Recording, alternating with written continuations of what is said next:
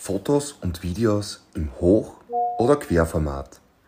Ja, die Frage wurde mir schon so oft gestellt, dass es nun wirklich mal höchste Zeit wurde, darüber mal ein YouTube-Video bzw. einen Podcast zu machen. Ja, Fotos und Videos im Hoch- oder Querformat. Die erste Frage, was ich darauf ja, entgegenstelle, ist, wo kommt das Foto oder das Video hin? Was siehst du mehr oder besser, wenn es im Hoch- oder Querformat ist? Für was möchtest du die Aufnahmen verwenden? Als professioneller Fotograf und Videofotograf oder Videograf habe ich mich auf die Erstellung von hochwertigen Inhalten spezialisiert. Ich arbeite sowohl im Hoch- als auch im Querformat.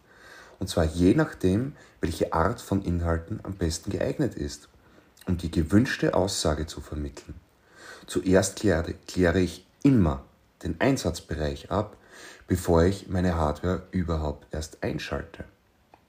Noch vor einigen Jahren habe ich immer gesagt, Fotos und Videos werden nur, hauptsächlich im Querformat erstellt. Warum? Naja, deine Augen sind ja auch nebeneinander und nicht übereinander und Fernseher und Computerbildschirme sind ja auch breiter als höher. Tja, und dann kam das Smartphone. Und Fotos und Videos werden nun meist im Hochformat betrachtet. Es gibt also keine feste Regel dafür, ob Fotos im Hochformat oder Querformat gemacht werden sollen. Beide Formate haben ihre Vor- und Nachteile, die von den Anforderungen und Vorlieben des Fotografen oder des Kunden abhängen oder des Betrachters. Das Hochformat eignet sich besonders gut für Porträtfotos oder für die Aufnahme von Hochhäusern oder anderen hohen Gebäuden. Das Hochformat verleiht Fotos eine bestimmte ja, intime Atmosphäre und kann das Augenmerk auf zum Beispiel das Gesicht einer Person lenken. Hochformat kann äh, Schwierigkeiten bei der Aufnahme von Landschaften oder großen Gruppen verursachen.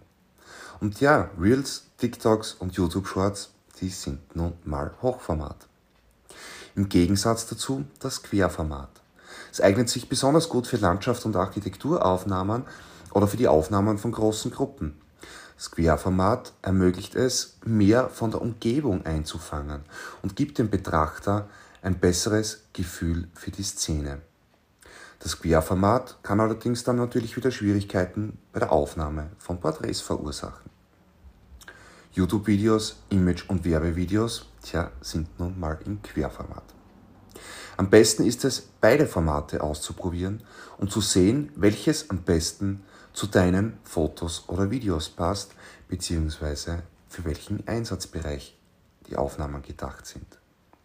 Und ja, es gibt auch Fälle, in denen es sinnvoll sein kann, ein Foto oder Video im Quer- und im Hochformat zu erstellen, um den Fokus auf bestimmte Elemente zu lenken oder Platz für Texte oder andere Elemente zu schaffen und im Anschluss beide Formate zur Verfügung zu haben.